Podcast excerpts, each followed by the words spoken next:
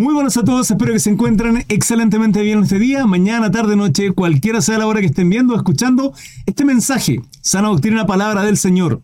Y en esta ocasión, Marcos capítulo 10, hermanos, se extendió bastante este estudio bíblico, probablemente lo separe en dos videos, eh, o hasta tres incluso podría llegar a ser, porque eh, es un capítulo bastante extenso. Sin lugar a duda, hermanos, fue precioso, de una bendición maravillosa, con un mover del Espíritu Santo.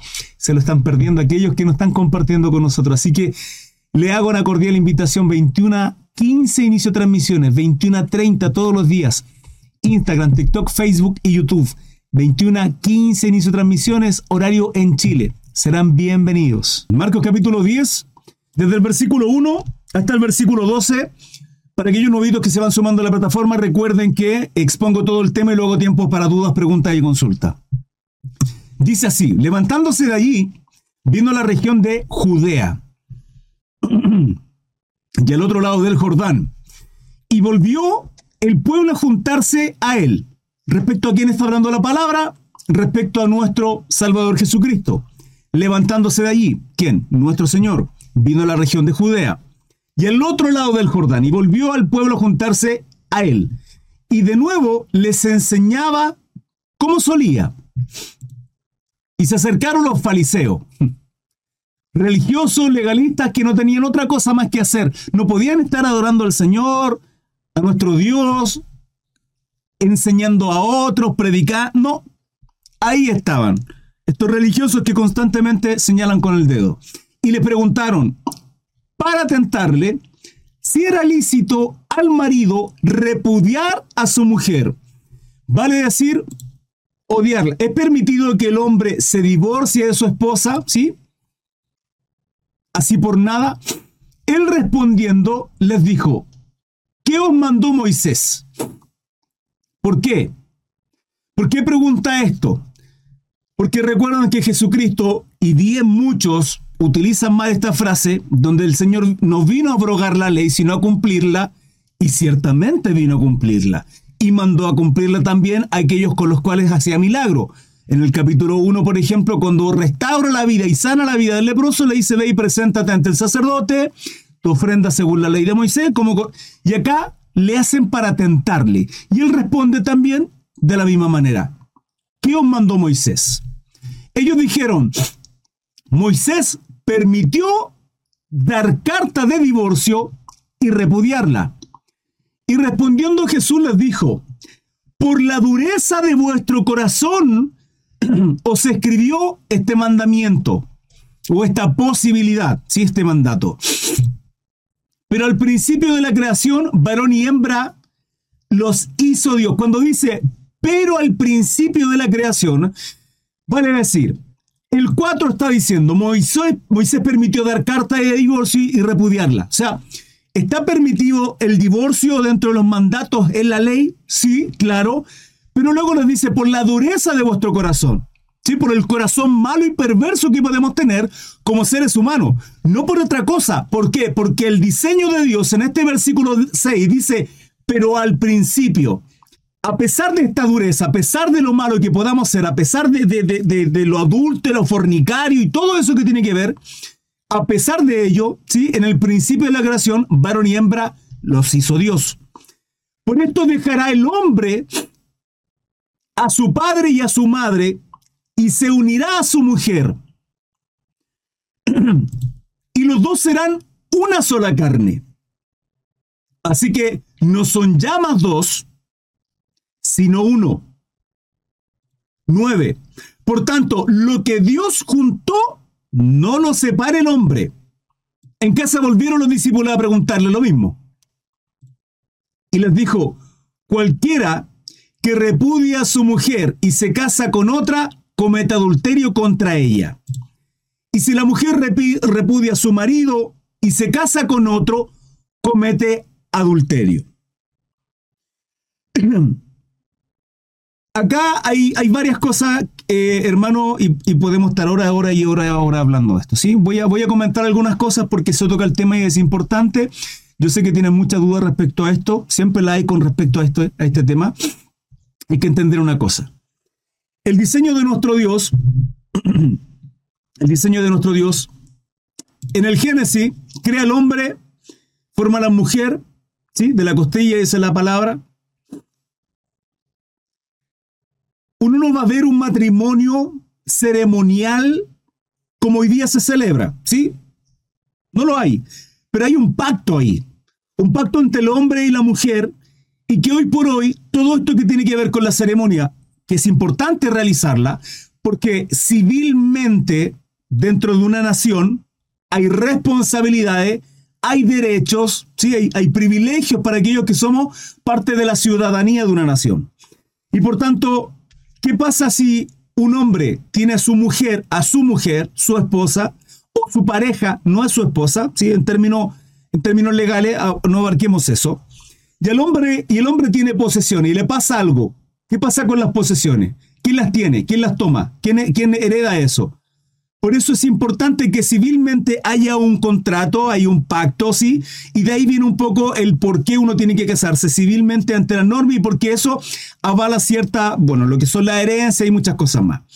Entre ellos la salud, etcétera, ¿sí? Es importante eso civil y nosotros como hijos de Dios tenemos que ser responsables ante ello. Además la palabra dice que tenemos que sujetarnos ante toda autoridad porque toda autoridad proviene de Dios. Esto está en Romanos 13. Colosenses creo que también no recuerdo el, capítulo.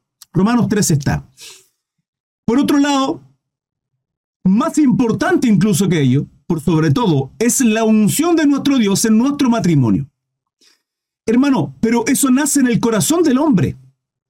En el corazón de un hombre enamorado de su esposa y en el corazón de la esposa enamorada de su hombre. ¿Sí?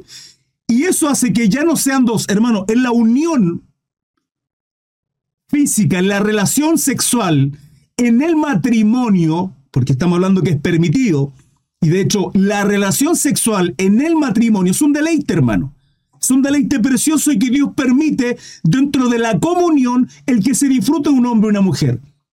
De hecho, es uno de los pocos deleites que Dios permite de la carne que el matrimonio se deleite, porque ahí hay una unión preciosa, no solo física, no solo emocional, sino incluso hasta espiritual. Ya no son dos, sino son uno. Y es el propósito de Dios. Incluso antes que la iglesia, antes que cualquier institución, Dios forma el matrimonio en el origen. Y no solo forma el matrimonio, no solo forma la familia, sino deposita toda deposita autoridad sobre el matrimonio. Fíjense que en el origen dice que nos forma, dice multiplicaos, fructificaos y sojuzgad la tierra. Vale decir, la responsabilidad que teníamos en el Edén, hermano, era juzgar la tierra. Eso nos hacía nosotros herederos de la tierra, amos, dueños y señores, y una responsabilidad tremendamente hermosa. Que se pierda a causa del pecado, quedamos destituidos de la gloria de Dios por causa de nuestra maldad. ¿Cómo lo puedo confirmar? Porque luego del diluvio, en Génesis 6, cuando, cuando Noé crea el arca y comienza el diluvio y, comienza nuevamente a multiplicarse la, la humanidad por, por, causa de su familia, los ocho, Noé y sus siete familiares, dice la palabra multiplicaos y fructificad. Pero no les dice sojuzgad la tierra. ¿Por qué no les dice sojuzgad la tierra? Porque ya no tenían la autoridad que Dios nos había concedido en el huerto del Edén. Esa autoridad se la entregaron a Satanás. Por eso Jesucristo es tentado y él le dice, lo lleva al pináculo más, alto y le, muestra todo y le dice, todo esto te puedo dar. Si postrado, me adorares. ¿Mintió? No mintió. Porque la autoridad que teníamos nosotros se la entregaron a él en el huerto del Edén, a Eva. Entonces, esta relación maravillosa, eso que Dios une Nadie lo puede separar. Hermano, usted no se puede casar pensando en que nos vamos a separar. Ciertamente el matrimonio pasa por muchos conflictos y en muchas ocasiones una vez baja los brazos y, tiene, y tiende pensamientos de, de, divorcio y cosas, pero eso tiene que ver por muchos motivos dentro de los conflictos que pueda tener un matrimonio, el hombre y la mujer. ¿sí? Pero la palabra es clara cuando también dice, dejará el hombre, ¿sí? la mujer, padre y madre, y se unirá a su esposa. Hermano, el matrimonio y la familia es el matrimonio. Y si hay hijos, los hijos. Ellos son la familia. El resto son familiares. Cuando usted forma su familia, usted, usted tiene que primeramente procurar el esposo, su, bueno, Dios por sobre todas las cosas, su esposa, sus hijos y luego el resto. La esposa es la ayuda idónea del esposo. No es adelante, no es atrás, es a un lado. Ayuda idónea. Al lado, hermanos. Es, es, la labor, la autoridad que Dios le otorgó a la esposa para estar a la par con su esposo. Quien es cabeza del hogar es el hombre. El hombre guía y tiene que tener sabiduría. Ciertamente faltan muchos jefes de hogares, muchos hombres que tengan temor y amor de Dios y que sean buenos jefes de hogar, hermanos, mucho, mucho, mucho, mucho. Y es una tristeza como Satanás, Jehová le reprenda, ha trabajado, se ha encargado de destruir primeramente la cabeza para destruir todo hacia abajo. Si la cabeza está mal, hermano, ciertamente muchas cosas hacia abajo está todo mal. Entonces, Dios crea esto, el matrimonio, la familia, preciosa, hermosa, y Dios deposita mucha autoridad en el matrimonio, mucha autoridad, aún hoy. Hay una revelación, hermano, ahí tremenda que no somos capaces de comprenderla, y Dios tiene que estar en medio. ¿Sí? Cuando, cuando hablaba con relación a que, Dios nos permite el deleitarnos dentro del matrimonio, ¿sí? Ese, ese, placer, ese deleite carnal, es, es hermoso, es bonito, hermano, si hay mucho amor, si es, una dedicación, porque la palabra dice que el cuerpo de tu esposa no le pertenece a tu esposa. El cuerpo de tu esposa te pertenece a ti como hombre y el cuerpo del esposo le pertenece a la esposa. Entonces, no podemos, hermano, ¿qué fue eso? No sé qué pasó con ello. Algo sonó, hermano. no sé qué fue eso. Me llegó hasta asustar. Eh, hay un deleite. Sí, Dios permite doy. ¿Hasta qué punto, hermano Cris? Bueno, suena, hermano. Ah, está bien. Logramos el objetivo, gracias. ¿Quién, me regaló cositas? Bueno, todos los que me regalaron. Mi hermano Jesús Manuel. Gracias, hermanito, por su ofrenda. Dios le bendiga por su ofrenda. Muchas gracias. Em, hermano, ¿qué me voy con mi cabeza? De mi déficit atencional. Ah, Señor. El matrimonio, el Señor es bueno con nosotros, amén. Así nomás, pues, hermano. Dios le bendiga. Eh, ah, ya. Entonces el Señor crea esto, ¿sí? Pero ¿cuál es el problema? El problema es la maldad que hay en nuestros corazones. La maldad que hay en nuestros corazones. Ciertamente tiene que haber amor, ciertamente tiene que haber temor en nuestros corazones, de serle fiel y leales a nuestra esposa, a nuestro esposo, ¿sí? En la, relación. Pero por la dureza del corazón del hombre, Moisés permite que haya carta de repudio. Ahora, ¿Dios lo permite? Sí. ¿A Dios le agrada? No. Por eso el Señor dice, en el principio y establece cuál fue el principio, la voluntad de Dios. La voluntad de Dios, hermano, es que nada se separe, que nada sea quebrantado. Ahora, hermano Cris, hay situaciones que ocurren dentro del matrimonio. ¿Qué pasa con situaciones de violencia? Bueno, esas situaciones de, de violencia tienen que tratarse. Hermano, no es posible que haya violencia intrafamiliar y no se haga nada, porque recuerden que hay derechos civiles. La mujer tiene sus derechos, no puede ser ultrajada, no puede ser eh, amedrentada. El hombre tampoco, también hay hombres violentados por su esposa. Entonces, ese tipo de situaciones no pueden ocurrir. Eso no es lo que Dios desea dentro del matrimonio. Y cuando el matrimonio no se sostiene en base a la palabra, si el hombre no sabe cuál es su responsabilidad, si no sabe cuáles son su, su responsabilidad dentro de la casa y entender que para nosotros la responsabilidad del hombre es amar a nuestra esposa como Cristo amó la iglesia, hermano, usted y yo como hombres tenemos tiempo para quejarnos. Es que estoy cansado, es que he trabajado. No, no, no tenemos tiempo para queja. Hermanos, tenemos que cumplir con nuestra esposa, con nuestros hijos y las responsabilidades que Dios pone sobre nosotros. Al último, y si hay tiempo para nuestras, para nuestras cosas. Al último, hermano. Lo mismo la esposa, honrar a su esposo, por sobre todo. Si, es, que no lo merece, no, si no es que lo merezca o no lo merezca, usted lo tiene que honrar. Está llamado a eso. Y si pasa lo... No, es que hay que entender, hermano, así como Romanos 13 dice que tenemos que someternos a nuestra autoridad, ¿eh?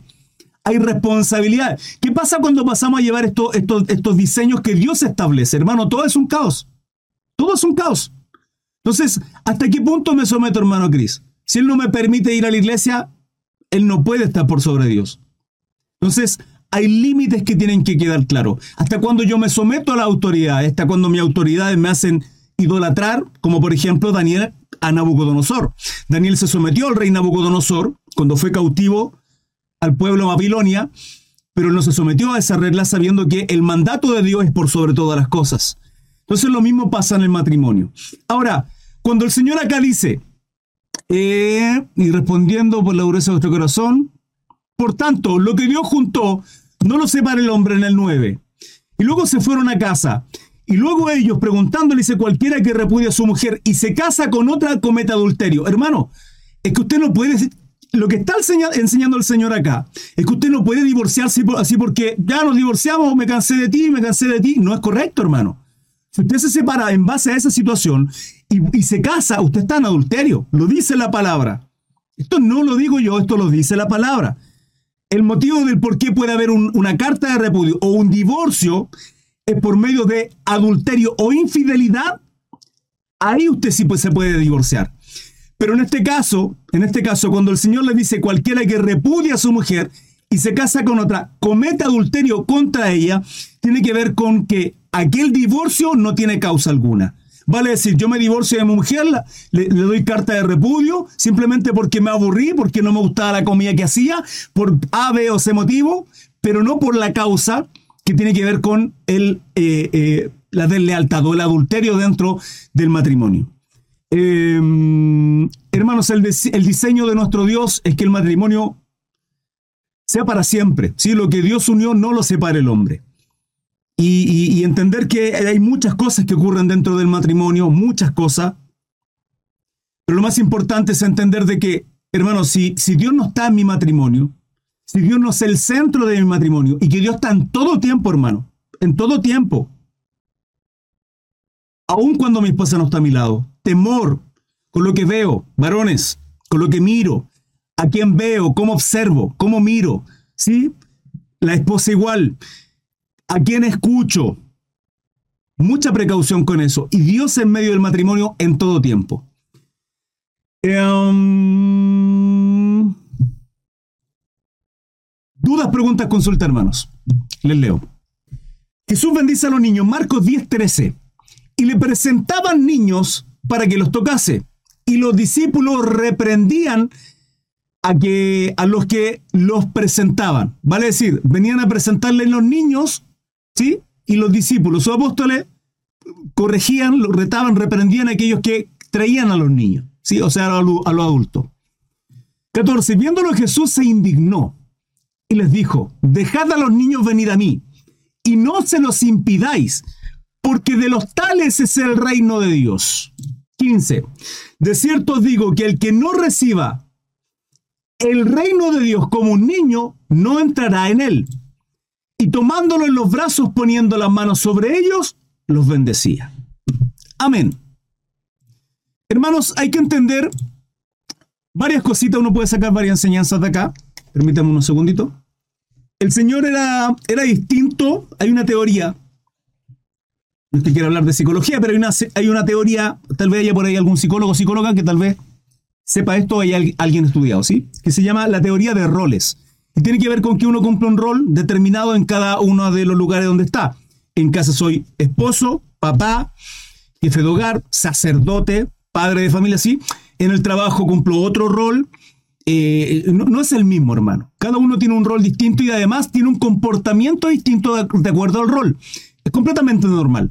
No es que uno sea falso, hipócrita y, cambie. No, no. Son roles distintos. O sea, la, seriedad, lo protocolar que tal vez usted pueda hacer con su jefe en una reunión de trabajo no es la misma que va a tener con sus amigos que tiene cercanía. Nuestro Señor Jesucristo era igual, hermano. Era igual. Fíjense que con en el Sermón del Monte uno lo puede ver. Sí, Mateo capítulo 5 en adelante, donde el Señor con mucha misericordia y ciertamente la sentía y podemos ver a lo largo de todo este estudio de Marcos, cómo él hacía milagro, sanaba, restauraba a todos aquellos que estaban con necesidad, que estaban con, con problemas, con dificultad, con hambre. ¿Sí? Hermanos, pido, pido por favor a TikTok que me presten atención. Sí, veo muchos chats moviéndose por ahí. Presten atención. Eh, entonces, les enseñaba sintiendo misericordia de ellos, sintiendo misericordia de aquellos pobres de espíritu. Dice, bienaventurados los pobres de espíritu, porque ellos, de ellos es el reino de los cielos. Ellos heredarán el reino de los cielos. Porque son personas oprimidas, contristadas, personas que en muchas ocasiones, de la gran mayoría, personas económicamente eh, débil, o sea, pobres. Es normal que una persona pobre sea pobre de espíritu. Es normal también, hermano, entendiendo que la riqueza y la fortuna de dinero no hace que usted sea eh, rico en todo, hermano. Hay gente tan pobre que lo único que tiene es dinero y aún así tiene muchos problemas, incluso más que los que incluso usted y yo podamos tener. Aun cuando tienen mucha riqueza y sus hijos los hijos de sus hijos y los hijos de los hijos de sus hijos, hermano, tres, cuatro, cinco generaciones, no tendrían ni para qué trabajar, aún teniendo toda la riqueza y la herencia de sus padres. Pero, pero el Señor le hablaba con tanto amor y misericordia, hablándoles del reino de los cielos, diciéndoles sus lágrimas serán enjugados. ¿Sí? No habrá lágrimas, no habrá lloro, no habrá eh, tristeza, amargura. Hablando de el tiempo con la presencia o cuando nuestros cuerpos se han eh, transformado. Con ello era de una manera, sentía, sentía pena, sentía lástima, sentía misericordia, era llevado, su corazón era conmovido. Veía esto en cada uno de ellos. En aquellos leprosos, los cuales los leprosos eran echados fuera de la ciudad, fuera de las puertas de la ciudad. Hermano, y cuando alguien se acercaba, ellos tenían que gritar, leproso soy, leproso soy, para que la gente nos acercaran, porque eran inmundos. O sea, la soledad inmersa en la cual estaban era tremenda la vida de una mujer que por A, B o C motivo no tenía una buena situación económica y tenía que prostituirse, hermano. Hay muchas personas que al día de hoy, muchas personas que tienen que llegar a esa situación. He conocido la historia de muchachas jóvenes, hermano, que tienen que prostituirse para pagarse incluso los estudios porque por A, B o C motivo tal vez no pudieron llegar a esa situación. Y sí, usted me podrá decir legalistamente, hermano, es que hay tantas cosas que... Sí, pero uno no sabe y desconoce los motivos del por qué usted y yo de pronto llegamos a tales circunstancias. Personas, hermano, pobres de espíritu, que han vivido una, una situación tremenda, quebrantados, hasta cuando el Señor toca nuestro corazón. Apocalipsis 3:20. He aquí yo estoy a la puerta y llamo y quebranta nuestras vidas. Y el Señor se manifestaba bondadoso, misericordioso, para ayudar a aquellos angustiados, ¿sí? Quebrantados. Pero fíjense que con los fariseos no era igual.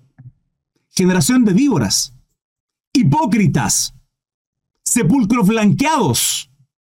Es tremendo como el Señor echa fuera Sí, con un, con un celo, hermano, con un celo del templo del Padre, de nuestro Dios, a los mercaderes, hermano, que hacían mercadería de la fe en el templo del Señor. Pero podemos ver a nuestro Señor con un carisma. No hermano, yo me lo imagino con una cara sonriente, alegre, con una simpatía preciosa tal punto que los niños se le acercaban. Claro, usted podrá decirme, hermano Cri, acá le traían los niños, sí, pero había niños que también se le acercaban. Y no era duro de servicio, no, no, no era un, sí, un hombre serio, eh, señor fruncido. No, no, no. Eh, eh, nuestro Señor ciertamente era muy carismático, porque para que un niño se acerque, un niño no se va a acercar a alguien con cara de enojado, de molesto y la vida es mala. Por ningún motivo podemos ver cómo Él se comporta de diferentes maneras de acuerdo a diferentes circunstancias. Es precioso eso, número uno. Número dos, cuando el Señor se indigna y dice, dejad a los niños venir a mí y no se los impidáis, porque de los tales es el reino de Dios, tiene que ver con que lo que les mencioné hace unos minutos atrás. Hermano, ¿qué se imputa? ¿Cómo se imputa pecado? ¿Cómo yo puedo ser juzgado ante un tribunal si dice, usted, sí, Señor juez, Christopher Mesa, sí. Ok, la ley establece eh, que hay registro por cámara, video, personas testificando que usted mató a una persona, robó tal situación, hizo tal cosa. ¿sí? La ley establece que cuando usted hace esto, usted tiene que pagar por tal cosa. ¿sí? Las consecuencias de. Civilmente es así. Si no estuviese la ley, yo puedo ser condenado a algo, yo, yo tengo que pagar. No, porque no hay ley. En nosotros el pecado es lo mismo. Por eso el pecado y todo el Antiguo Testamento, o sea, toda la ley, perdón, nos lleva al único medio de salvación que es Jesucristo. Todo, hermano, todo. Quiere cumplir la ley, quiere guardar Shabbat para ser santo, puro, ¿sí? Quiere circuncidarse, quiere comer kosher, quiere cumplir y celebrar fiestas bíblicas, hágalo, pero va a ser maldito, dice la palabra. Porque tal, tan solo un mandamiento que transgreda, y lo va a transgredir, y más de uno, porque somos malos, va a ser maldito, dice la palabra, y por consecuencia destituido de la gloria de Dios. Destituido, hermano. Entonces, la ley lo que muestra es el pecado. Pero para, para, para entender que es pecado, número uno, tiene que haber ley, y número dos, tengo que tener conocimiento de la ley. Un niño no lo tiene. Y estamos, hermano, estamos hablando de un niño de 3, 4 años, 5 años. No podría definir una edad, hermano, porque hay niños que hasta los 8, 9, 10 años incluso son inocentes.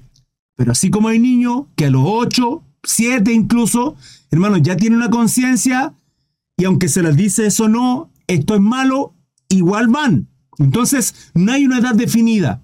Pero cuando dice de los tales es el reino de Dios, es porque el reino de Dios es para aquellos que son justos, rectos, donde no hay pecado. Y un niño, un bebé, no tiene pecado. Por consecuencia, un niño no se puede, no es necesario bautizarle, porque el bautismo es para perdón de pecado y testimonio de que usted sirve voluntariamente a nuestro Señor Jesucristo. Un niño no tiene voluntad de saber y entender lo que Cristo hizo en la cruz. Entonces, de los tales es el reino de Dios. Y luego dice, de cierto digo que el que no reciba, el que no reciba el reino de Dios como un niño, no entrará en él. ¿Cómo como un niño? Pureza. Hermano Cris, pero, pero usted y yo no somos puros, ciertamente. Pero por causa de nuestro Salvador Jesucristo sí. Dios nos ve santo. Él nos justifica. Él pagó el precio, hermano. Su salvación y mi salvación no es gratis. No es gratis. No es gratis. Él pagó. Pagó todo el precio. Su sangre se hizo maldito en la cruz porque maldito es aquel que muere en el madero de la cruz, dice la palabra. Él tenía que cumplir absolutamente toda la ley para poder a usted y a mí redimirnos. En el Antiguo Testamento, el sumo sacerdote y no con, sino con sangre, dice, porque tiene que haber purificación en él y, y el pueblo, lógicamente, para poder estar delante de la presencia de Dios.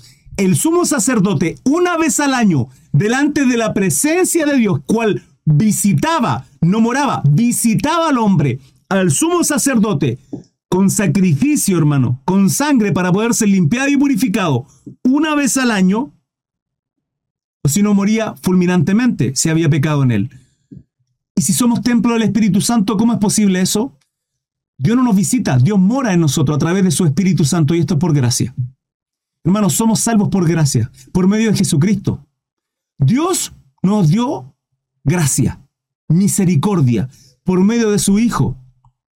Pero no solo basta la cruz, sino tengo que creer en aquello. ¿Sí? Porque los suyos vino y los suyos no lo recibieron. Lo desecharon, lo crucificaron. Pero a los que, creemos en su nombre, dice la palabra, sí nos da la potestad de ser hechos hijos de Dios. Entonces una cosa es ser creación y todo es creación de Dios. Toda la humanidad es creación de Dios, pero no todos son hijos de Dios. A los que creen en su nombre.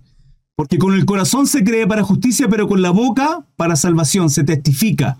Ahora, no todo el que me diga Señor, Señor, sino aquel que guarda los mandamientos.